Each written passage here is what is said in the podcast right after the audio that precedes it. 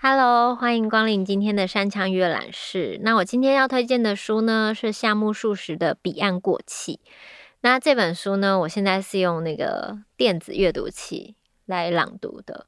嗯，就是电子阅读器，我就是代言那个 Harry 的电子阅读器。它就是其实除了可以买书以外，它也可以上图书馆去借书。那像夏目漱石他的作品就是很经典嘛，所以它会有不同的翻译版本。那像我之前呃。二月的时候，我在那个 Harry 的电子书城，我推荐的是呃《彼岸过气》的比较新的翻译的版本。但同时，我其实也有上图书馆去找《彼岸过气》之前的翻译版本。那有时候我觉得读这种翻译的文学，就是它可能不同时间点，它会重新出这些经典，然后都会有不同的人的翻译。那至于每一个的翻译的差异，可能就是看每一个译者的笔触。但是如果是我喜欢的作品，其实我可能会去搜寻到不同的翻译版本都来看这样子。所以二月的 Harry 的那个电子书城，我推荐的是刘子倩翻译的版本。那我现在读的这本呢，是图书馆的比较久远以前的彼岸过期的版本，但是我都觉得很好看。所以呢，今天比较不一。不一样的是，我的 podcast 会是用电子阅读器跟大家分享。那这本小说其实它里面有非常多短篇结合在一起。嗯、呃，可能夏目漱石大家比较熟悉的作品就是《我是猫》，就是那种长篇小说。然后或是有一个小说叫做《心》，心脏的心。然后我觉得我我有时候。嗯，可能一阵子就不知道为什么就会突然有点想要看夏目漱石，就是可能是他的文字或是他的描述的东西，都让我觉得哇，就是好有趣哦。他怎么会用这个视角在观察这个世界，或是在观察这个人，或是甚至从一个猫的视角来看人类这样子？那这本《彼岸过气》里面呢？呃，有非常多短篇，就是有点像是一个一个人物出场，然后把彼此内心看到的事情，然后这些人彼此是有关联的，相互认识的，然后从彼此的观点在描述他们生活的某一个回忆的共同的起始点，好像就是每一个地方都可以是一个入口，就你可以从这本小说里每一个角色人物出场的。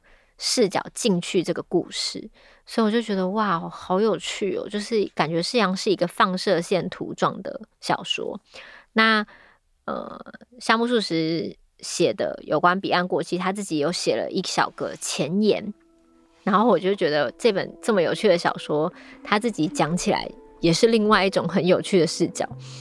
他说：“我想把实情向读者坦白。”自己的小说在去年八月里应在报纸上连载，不过有人担心天气酷热，大病后的身体怎么堪连续工作呢？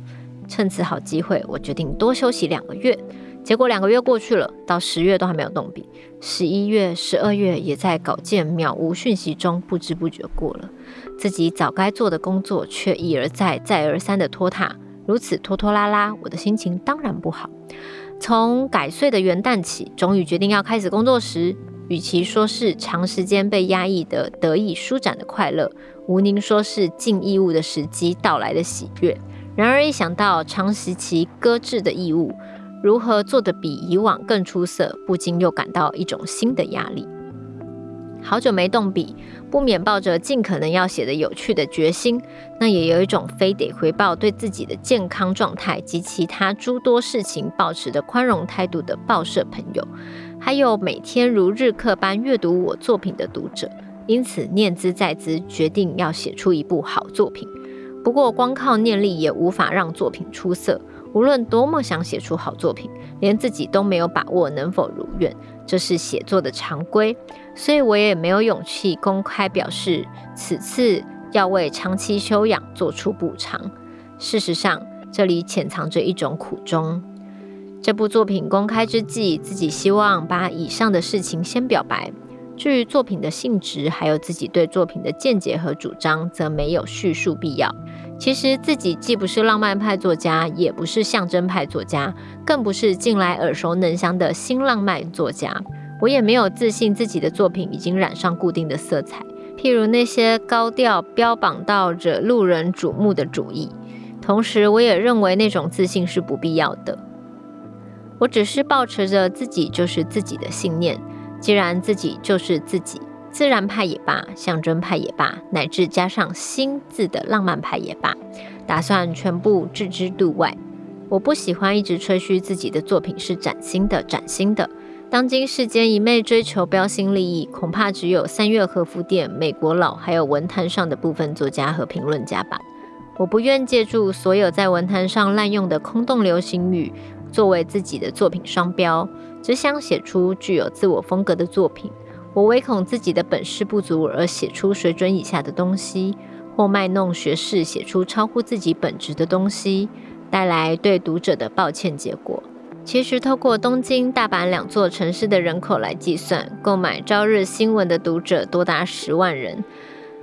不知道其中有多少人会阅读我的作品，可是大部分的人恐怕都不清楚文坛的内幕及秘辛。我认为一般人都是在大自然的空气中率直的呼吸、稳当的生活。自己的作品能够公开在这些受过教育而普通的读书人之前，我相信就是自己莫大的幸福。所谓的彼岸过气，单纯只是预定从元旦写到彼岸才如此命名，并没有实质的意义。一直以来，我有一个想法，就是把各自独立的短篇小说组成一部长篇小说。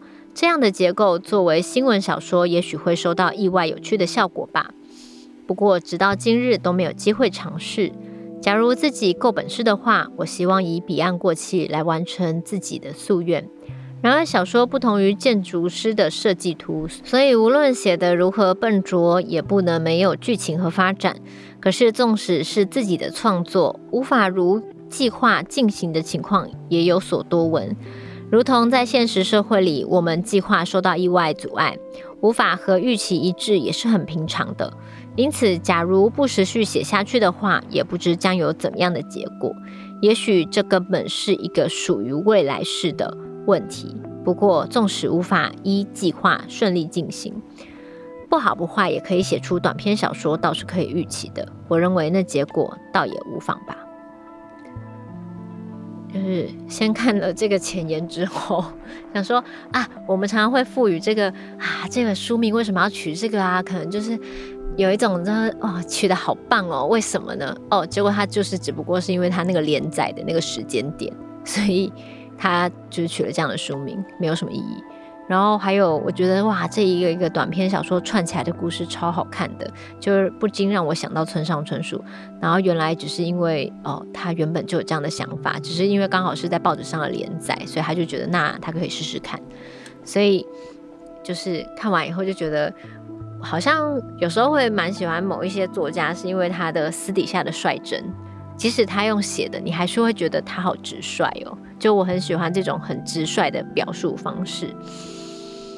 可能开始看了他其中一个短片以后，就突然停不下来。那我就直接从我就是入坑，决定开始一路看下去。本来想要分很多天看完，一下就看完的《彼岸过气》的第一个小短片，叫《澡堂之后》。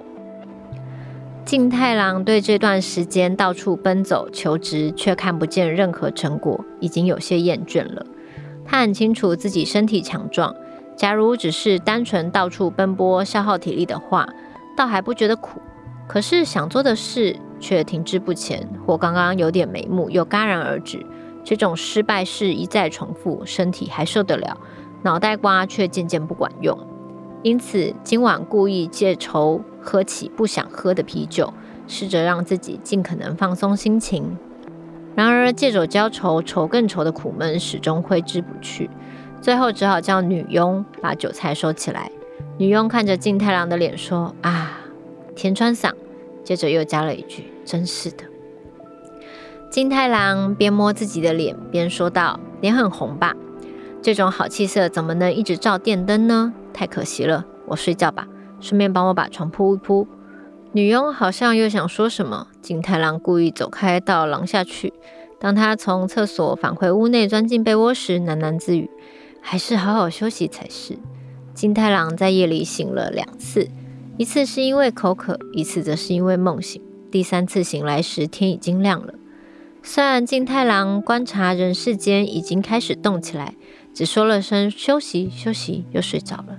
再来就是那个不机灵的摆钟，不客气的当当作响，然后无论再怎么努力也睡不着了，不得已只好躺着吸根烟。吸到一半时，福岛牌的香烟烟灰也掉了下来，白色枕头满是灰烬。纵使如此，他还是一动也不动，直到从东边的窗子照射进来的阳光强到令人不舒服，头也有些痛，好不容易才起身，嘴上叼着牙签，拎着毛巾上澡堂。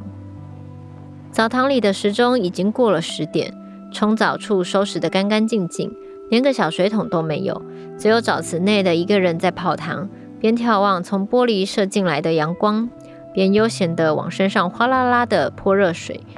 那是和金太郎住在同一租屋处的生本。金太郎向他道了一声早安，对方也说了声早安回礼。怎么搞的？现在还叼着牙签？别闹了。话说昨晚你的房间怎么都没点灯呢？哪有这种事？我从天刚黑就把灯点得火亮。我和你不一样，我可是品性端正的人，夜里很少会去夜游。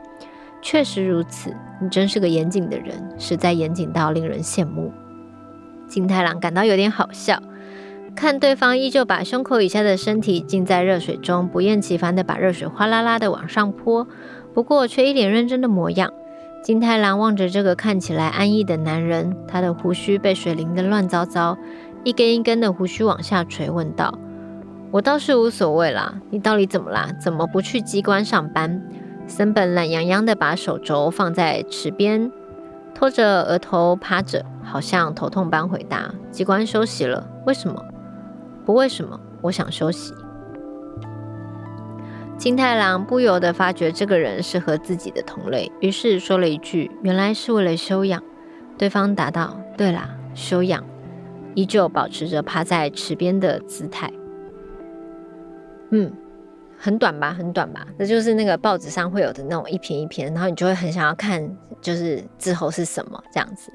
然后其实这个一一开始出场的这个角色，就是他就是看起来有点游手好闲，然后你往后看就会发现他其实就是很想要找工作，可是他想要找的工作又不想要找那种普通很无聊的工作，因为他觉得。就是他做起来会很没有劲，他想要找一些有刺激跟冒险感的工作，于是他就默默的开始，就是进入了他那种想要冒险的工作的那个面试，然后他就莫名的接到了一个跟踪人的任务，然后就是一篇一篇的短篇小说，然后他跟踪的人又让他带口信回去给跟踪他的人，总之就一篇一篇的短篇小说，你就觉得天哪，这个小说到底要带你到哪里去呢？然后就从这个澡堂开始，然后一开始出现的这个角色的人也是一个神秘的男子，所以总之我就是看这种一篇一篇短篇，可能本来是就是报纸上的连载，然后串成的这一本小说，我默默的也觉得很有趣，就突然想起我以前小时候其实很喜欢看呃联合报啊或中国时时报的副刊，因为里面都会有那个小小的短篇。就是有时候是散文，有时候是小说，然后刚好因为我家是有订报纸的，所以我每天都可以就是直接翻开报纸就可以看一下这个故事有发展到哪里了。所以看这本书的时候，就是本来是想要慢慢读的，突然就变成好像拿到了一个一个月份的报纸，我就可以一次把这个小说都看完，那感觉其实超超快乐的。嗯，要不然小时候我只要看这种报纸上的连载，我都。会很期待，很想一直翻下去，但后来长大以后就没有像在家的时候这么常看报纸了，就后来就没有订报纸了。但是也发现后来那些以前小时候本来很厚的那些副刊啊，跟什么服饰会啊，好像越来越薄，就只剩下一张一张纸了，就里面的文章越来越少，然后就觉得哇，好感慨啊！嗯，还好最近找到了这本书。就是这本小说让我重回那种读报纸连载的感觉。那如果大家有这种很喜欢像追剧一样追故事的心情，可以看一下夏夏目漱石的这本《彼岸过期》。然后刚刚有时候会停顿一下呢，其实是电子阅读器有时候翻页的时候，因为我要点它，但它会有一点点延迟。那有些人可能会觉得电子阅读器就是不像书一样，就是好像要翻多快就翻多快。可是我觉得读书也不用追求快嘛，反正它就是你点一下，你就等它翻页这样子。它的确不像你的手这么灵敏，就是一翻就翻过去。它你要点一下，它要慢慢从电子纸慢慢浮现那个字，它会慢慢浮上来，所以它会让我在阅读的时候有时候延迟一两秒，因为我正在翻页。那大家如果刚开始使用电子阅读器的时候，这个可能也会是大家比较不习惯的一个地方。可是总之，电子阅读器对我来说还是很方便，因为我可以借书，也可以买书，然后出去旅游，或是例如说我可能要来录 Podcast，我可以不用一次带五六本书，我可以就是诶，都把它放在电子阅读器里面。所以当我移动的时候，就是有电子阅读器是很方便的。然后我觉得这世界上就是有各式各样的选择，纸本书、电子阅读器、图书馆、书店、网络书店，他们都同时存在，大家也可以同时都选择，就是依照自己的行程跟方便性来做多元的选择，就不用说好像因为电子阅读器出来了，我就好像要取代纸本书，我之后再也不不读纸本书了。其实纸本书在家里看是很舒服的，就是你在你的床边放一本，在你吹头发的地方放一本，在你的那个按摩椅旁边放一本，这就是一个很舒服的事。但如果你要出门，没没有办法带那么多本书，你就带电子阅读器。所以就是推荐给大家各式各样的阅读的窗口，大家可以用自己的方式寻找到最方便自己随时阅读的，就是工具这样子。那今天这本是我第一次带电子阅读器，然后从图书馆借的比较早期版本的《彼岸过期》这样子。那我们就下次见。